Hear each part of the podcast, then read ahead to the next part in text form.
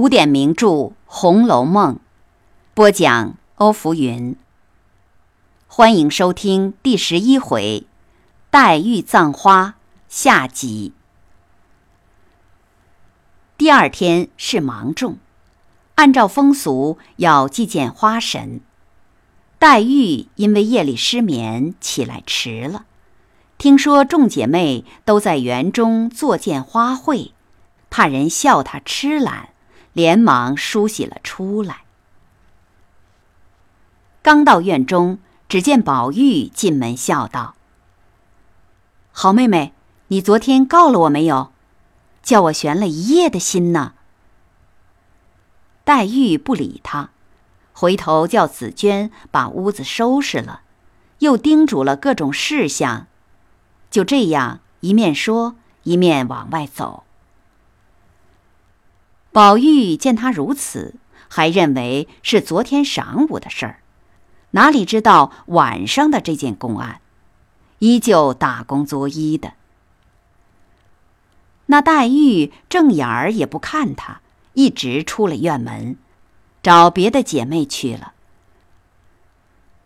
宝玉心里纳闷儿。看这个光景，不像是因为昨天的事儿。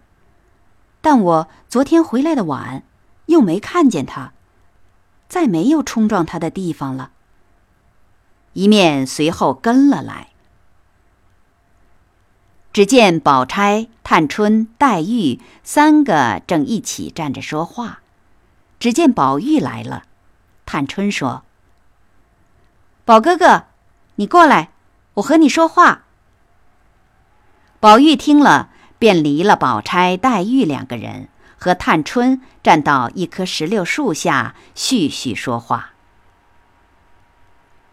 一会儿，只见宝钗那边笑道：“说完了，过来吧，就知道你们哥哥妹妹撂下别人，说提几话去。”于是，探春、宝玉二人笑着过来了。宝玉没看见黛玉，便知道她是躲到别处去了。他想了一想，索性迟两日，等他的气消一消再说吧。宝玉低头看见许多凤仙、石榴等各色落花，便叹道：“哎，他心里有气，也不收拾落花了。等我送了去，明天再问他。”说着，把落花兜起来，向那天和黛玉葬花的所在走去。还没转过山坡，就听见有呜咽之声，一面数落着，哭得好不伤心。宝玉停住脚步，听见哭道：“花谢花飞飞满天，红消香断。”有谁怜？一年三百六十日，刀锋霜剑严相逼。明媚鲜艳能几时？一朝漂泊难寻觅。愿我斜下生双翼，随花飞到天尽头。天尽头。何处有香丘？未若锦囊收艳骨，一抔黄土掩风流。治本节来还节去，不教污闹陷渠沟。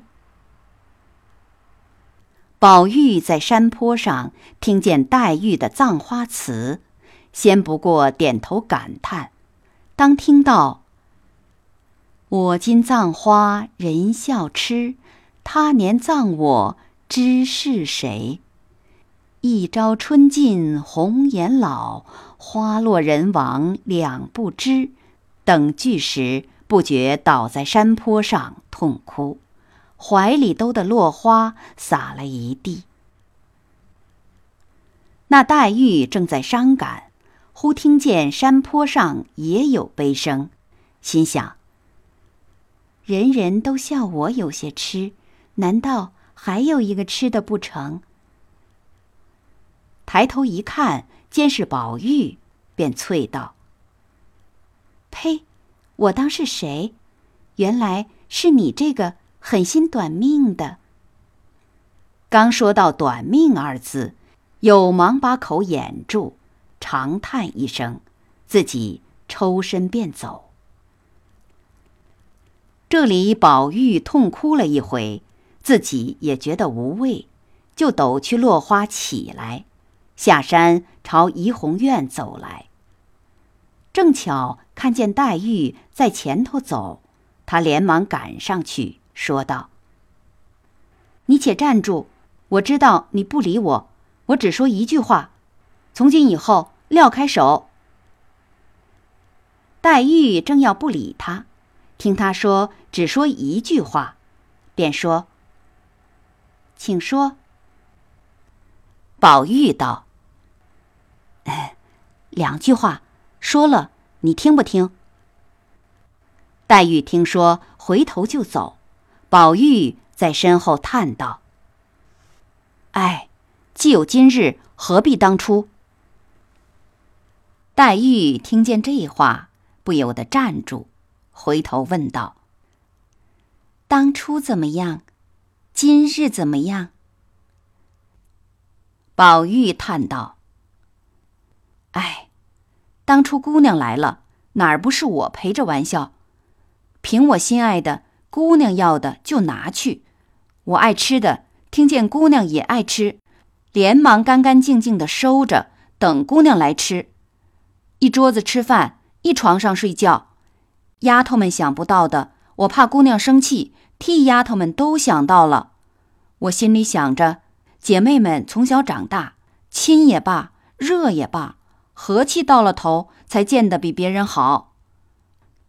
如今没想到姑娘人大心大，不把我放在眼里，三日不理，四日不见的，倒把外四路的什么宝姐姐、凤姐姐放在心上。我真是白操了这番心，有冤无处诉。说着，滴下泪来。黛玉耳内听了这话，眼里见了这光景，心中不觉灰了大半，也滴下泪来，低头不语。宝玉见这般情景，便又说道：“我也知道我如今不好了。”可是不管我怎么不好，绝不敢在妹妹跟前有错处。就是有一二分错处，妹妹或是教导我、借我下次，或是骂我几句、打我几下，我都不灰心。没想到妹妹总是不理我，叫我摸不着头脑，就是死了也是个冤死鬼。黛玉听到这里。不觉将昨晚的心事都忘在九霄云外了，便说：“你既这么说，昨天我去了，为什么你不叫丫头们开门呢？”宝玉诧异道：“这话从哪里说起？